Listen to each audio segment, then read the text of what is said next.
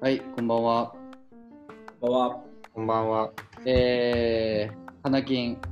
えー、スタートアップチャット始まりました。よろしくお願いします。お願いしお願いしま。ますえーと、まあ、スタートアップチャットっていう、ちょっと名前的には若干、あの、行きがってますが、えー、まあ、スタートアップで働く3名による、まあ、ポッドキャスト始めたいなというところで、おい。えー、まあ、カジュアルな感じでちょっとスタートしていこうかなと思います。おい。よろしくお願いします。お願いします。お願いします。まあ、最初ちょっと簡単に3人の自己紹介をする感じにしましょうか。そうですね。はい。じゃあちょっとじゃあ野口さんからお願いします。はい。えー、野口と申します。よろしくお願いします。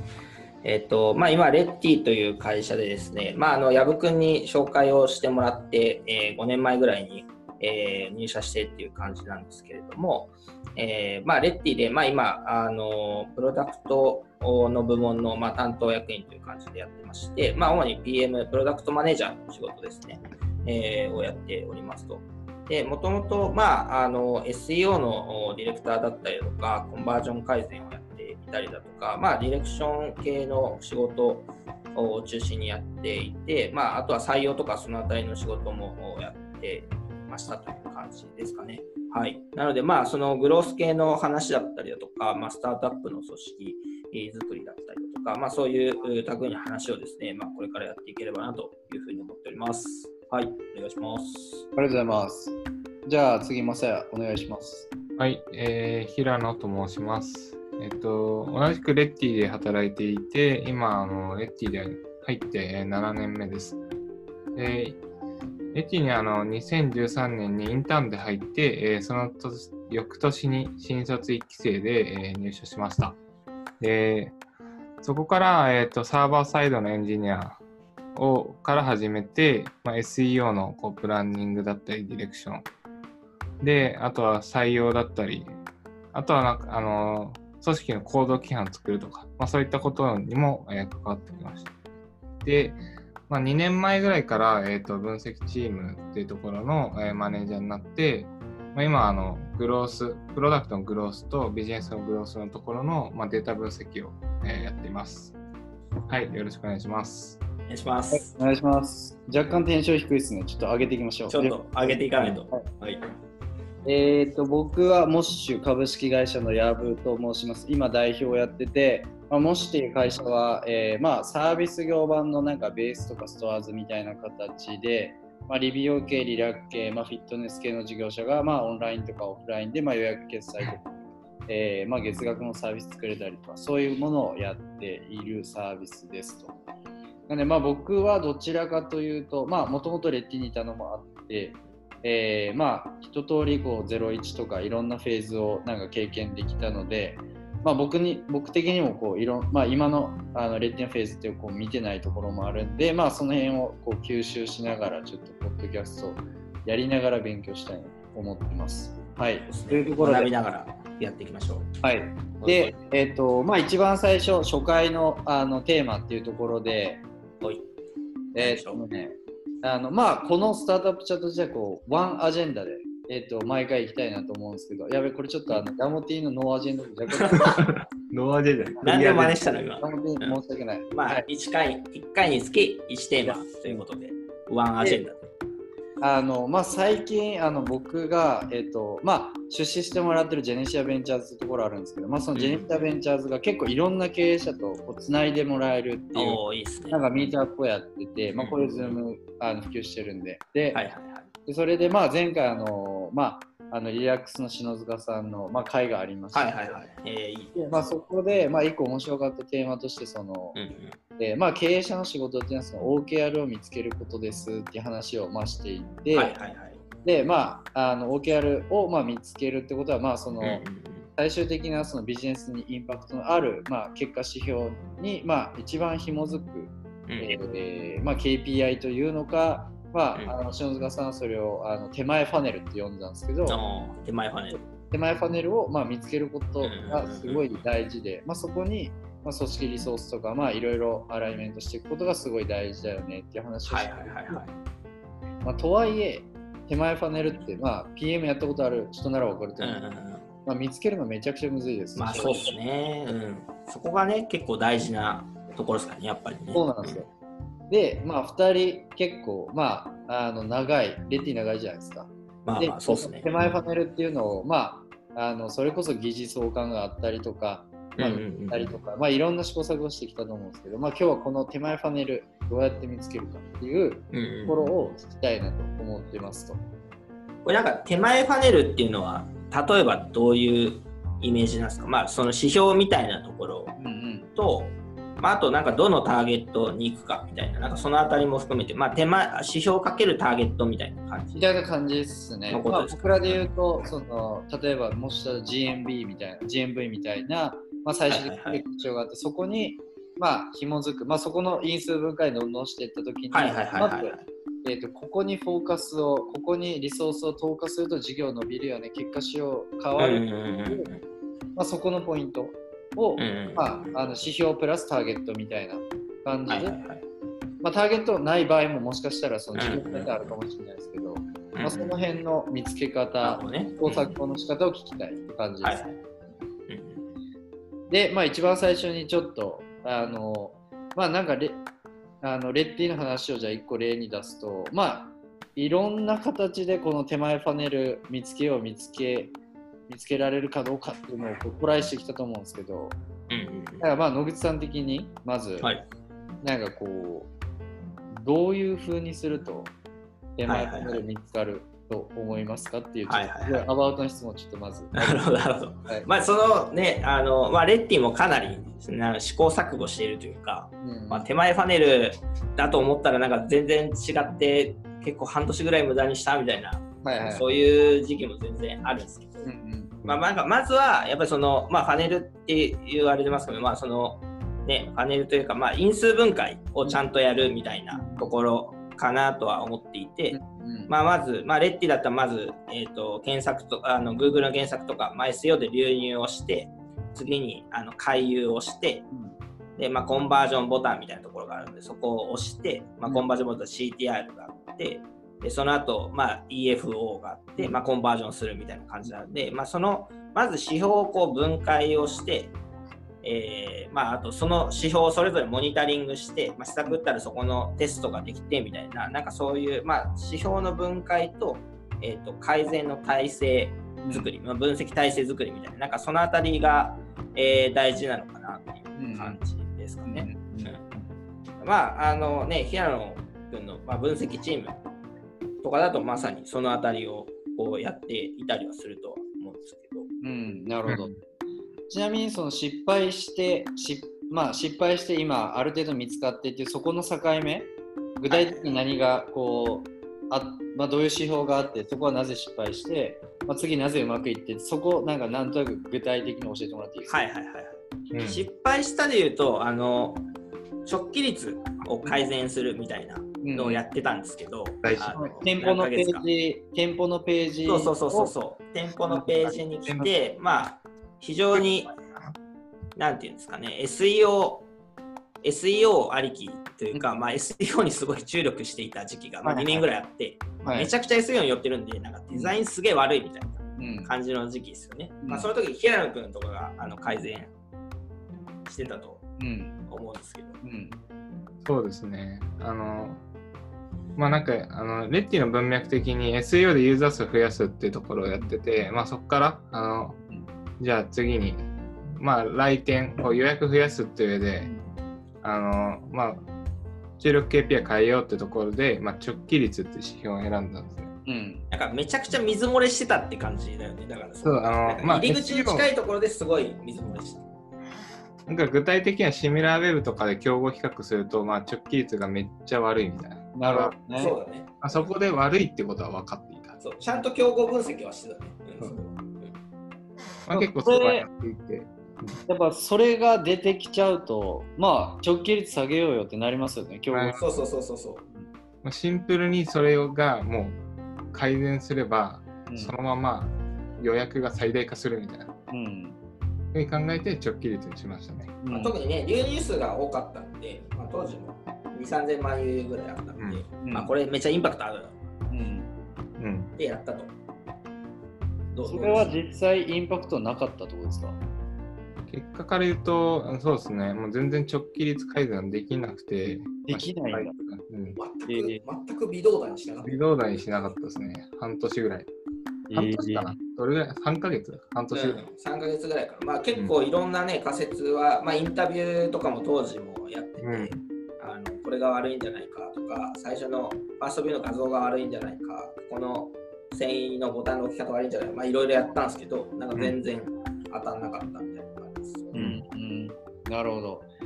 で、振り返ると、なんかその直帰率っていう、まあ、えー KPI っていうものが、まあ、なぜまずかったっていう振り返りになってるんですか、社内的には。あなんかねマイナスをやっぱゼロにするというかうん。なんかそそれ系ってなんだろうな本当にこう極端にめちゃくちゃなんかデザインが悪いみたいなのをなんかガラッとフルリニューアルしますみたいなぐらいだとインパクトは出るかもしれないですけど、うん。まあちょっと改善したぐらいでなんかあんま変わんないかなっていうのがあってうん。結局なんか我々もその根本的なそのユーザーのニーズに対してあのリーチしてるわけじゃなくてなんか僕たちってどこが悪いんですかみたいな。うん。なんか悪いとこ教えてくださいみたいなそうしたら直したらイケメンになりますよねみたいな。なんかそういうことを言ってるわけじゃなくてじゃあなんかモテる人って何なのかみたいな。なんかそういうちゃんと根本的なニーズを捉えようとしてなかったのでなんかまあその辺良くなかった。なるほどね。ところですけどなんかインサイト全く捉えられてなかったの結局だからあの時なんかターゲットユーザーじゃあ何だったのって言われるとあの時なんか別にあんまターゲットユーザーとかなくてうんななんとなくそのあの直帰率がまあ仮に60%だったとしてその60%という数字にしか向かってなくてうんなんか何を改善したいのかっていうのがなんかあんまなかったですうん。なるほどね。じゃあちょっとまさや、なんか言いたそうなんだ、どうぞ。あのこれ最近あのデータ分析界隈であの結構言われていることがあってちょうどこれに当てはまるなってケースだったんでちょっと話したいんですけど今あの、ね、野口さんが言ってたのが、まあ、直帰率悪いけどなんかユーザーのインサイト得られてないから全然打ち手がめっちゃ外すみたいうん。な話で結構あのレッティってあのそういう意味だとあの結構 SEO の文脈からデータ分析定量的なデータを見て改善するっていう文化がめちゃめちゃ、まあ、昔からあってうん。そこはやってたんですけど、まあ、そこで直帰率が悪いっていうのは分かっていて、ただあまりにもあのそのユーザーのインサイトでどういう人が何に困ってるか分かってないその直帰率がなんか例えば 10%, 10悪いとあの競合とうん下がったとして、まあ、そこがの原因が分かってない何になんかペインが分かってないみたいなのがあって多分こういうことになったと思うんだけどなんか最近やっぱこうデータ分析会話で言われてるのがこう、まあ、定量データの分析ってあの課題の場所は教えてくれるけどその原因は教えてもくれないみたいな。うん。なんで、まあ、当初そういう、まあ、我々はこうデータ分析、データドリブンにすごいあのもう信じてやっていたんだけど、本当に場所だけわかるけど、原因が分かってないって状態だったんで、まあ、こういうことになってたのかな。なるほどね。で次そのゲー、えっと場所が分かることこれもすごい大事じゃん、うんまあ、これってトラッキングとかのまあ賜物で,、でそこから次原因を見つけるための、まあ、ここのブリッジってすごいあると思っていて、まあ、ここが極めて難しいじゃないですか、まあ、これって本当にもしかしたらセンスなのかもしれないしなんかここのなんか発見のプロセスが、まあ、もしあればちょっと聞いてみたいんですけど。多分あの実際にこう発見のプロセスは野口さんが話してもらった方がいいんですけど、まだこう失敗の話をすると、あの原因そう原因原因のところを待って一個あって、その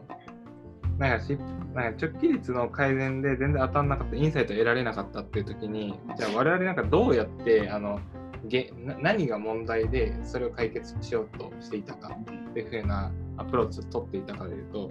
なんかこう自分たちでなんかこうレッテを使ってみてそのなんかこう課題だよねみたいなのを洗い出すっていうやり方と、あと、もともとレッティにいる投稿をしてくれるようなヘビーなユーザーさんが、あの、のイメージを持って、その人たちがどう困ってるかを想像するやり方。うん。だから、レッティのブランドイメージにそぐあのユーザーさんを想像して、その人は困ってる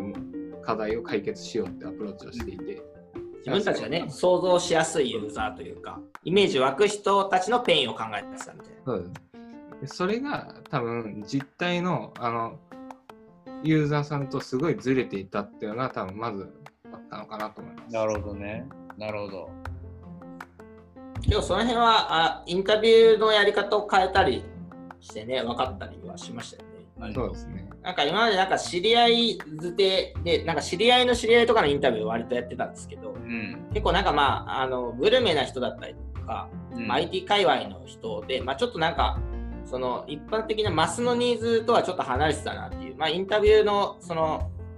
対象の見つけ方として、まあ、ちょっと甘かったかなっていうのがあったんですけど、うん。なんかまあ結構ある時からちょっとなんかもうちょっとその、まあ、マスをこう狙いに行こうみたいな。うん。まあ、割とその大衆チェーン店みたいな、どっちかというと、レッティが得意とするな人気店、高級店みたいなところじゃなくて、なんか、まあ、2、3000円ぐらいの、まあ、カジュアルにサクッとこう仕事帰り、学校帰りに飲みに行くみたいな、なんかそういう店のお人を聞いてみようっていうので、なんか居酒屋になんか本当に突撃して、まあ、お店の人に頼んでちょっとインタビューさせてくださいで、全然知らない人にいきなり酔っ払っているさなか、ちょっと、あの、きいいですかみたいな。うん。今日どうやってこの店来ましたか？みたいな、いつもどうやってお店探してますか？みたいな聞いて、まあそこでなんか割と、なんかなんだろうな、まあこういうふうに予算見せたらいいんだなとか、こういうふうに、やっぱ、駅から近い、えーお店中心になんか見せた方がいいなとか、まあその大衆ニーズをなんかちゃんと分かったみたいな。なるほど。これはまあ結構手があったですよね。うん。やっぱりまあちゃんと、なんかその、まあターゲットをちゃんと見定めた方がいいっていうのと、うんうんまあ、ターゲットの声を本当に真摯に聞いていって、まあ、それがなんか全然知らない人でも、なんとか飛び込んでいって、うん。まあ、酔っ払いの人でも、なんかもう、なんでもとにかく聞いて、あのしっかり改善するっていう、なんかそういうのはやっぱ大事だなっていう感じがしましたね。なるほど。まあ、じゃあそういう意味で言うとさっき言ってたその問題の位置と原因みたいなところの、まあ、特定のある種の仕方として、えーまあ、そういう、まあ、自分たちの、まあ、認知バイアスちょっと超えた人たちとかに、まあ、インタビューをしたりとか、まあ、その辺でこうちゃんと視野を広げながら、まあ、原因から、まあ、その場所の位置から原因のところをちゃんとこうブリッジしてうんあのまあ、見つけるっていうところが、まあ、うまくいったというかうん。ポイントになってくるんですかね。そうっすね。あのそういう意味だとあのなんかさっきの居酒屋のインタビューするっていうのもなんだろう。結構その誰に聞くかって大事じゃないですか、うんうん。まあ、ターゲットとずれてたら。うんあの意味ないんで。なんかそういうなんかその観点でいくとあの確かあの思い出したのがあの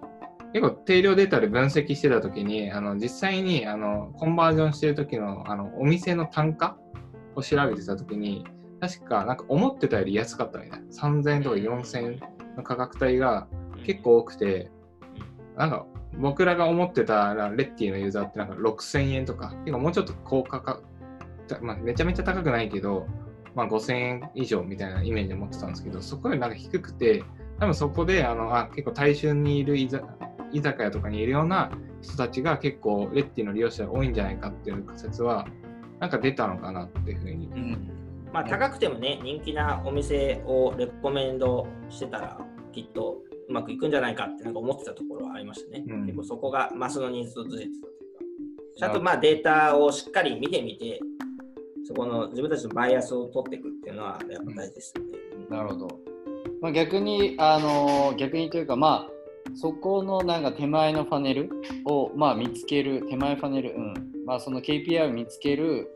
見つけようと思った時に、なんかこう、スマートにやる方法っていうのは、なんかこの話を踏まえると、なんかどんな感じになります？あーまあまあそうっすね。まあどうだろう。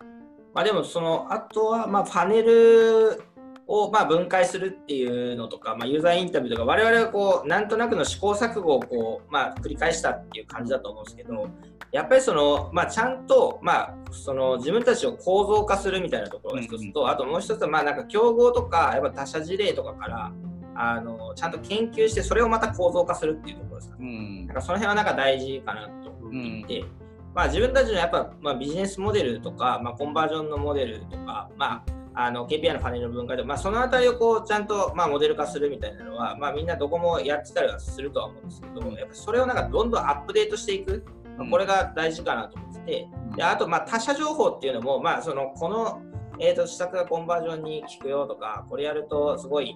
あの、まあ、ユーザーの体験良くなるよとか、まあ、そういう耳障りのいい事例はいっぱいあるかもしれないですけど、やっぱそれをじゃあそのさっきのファネルにどう落としていくかみたいなので、まあ、理想の自分たちのあの、まあ、コンバージョンのフローがどうなのかとか、まあ、理想の、えーと、自分たちの、まあ、KPI、まあ、数字がどれぐらいなのかっていうのは、やっぱ都度アップデートしていかないと、なんかまあいけないのかな。で、僕らはなんかその理想像がなんかなかったのかなっていう気がしてて、まあ、なんとなく直帰率悪いなとか、まあ、なんとなくなんかこういうユーザーがいて、なんかまあ、あのこういうペインがあるんじゃないかみたいなのが、なんかあんまりこうシャープになってなかったというか、最初のなんかプランのところが、まあ、やっぱりあるようじゃなかった。PDCA って言うけれども、まあ、割となんかまあ、分析はしてファネルがあるから、まあ、これでいいかなとは思ったんですけど、やっぱそこを研ぎ澄ます努力がちょっと足らなかったのかなっていう感じはするので、うん、ちゃんとやっぱモデル化して、まあ、それをこう都度アップデートしていく、まあ、研究をした上でアップデートしていくっていうのがなんか大事なのかなって感じしますね。なるほど。いや、非常に勉強になります。まさあります？なんか。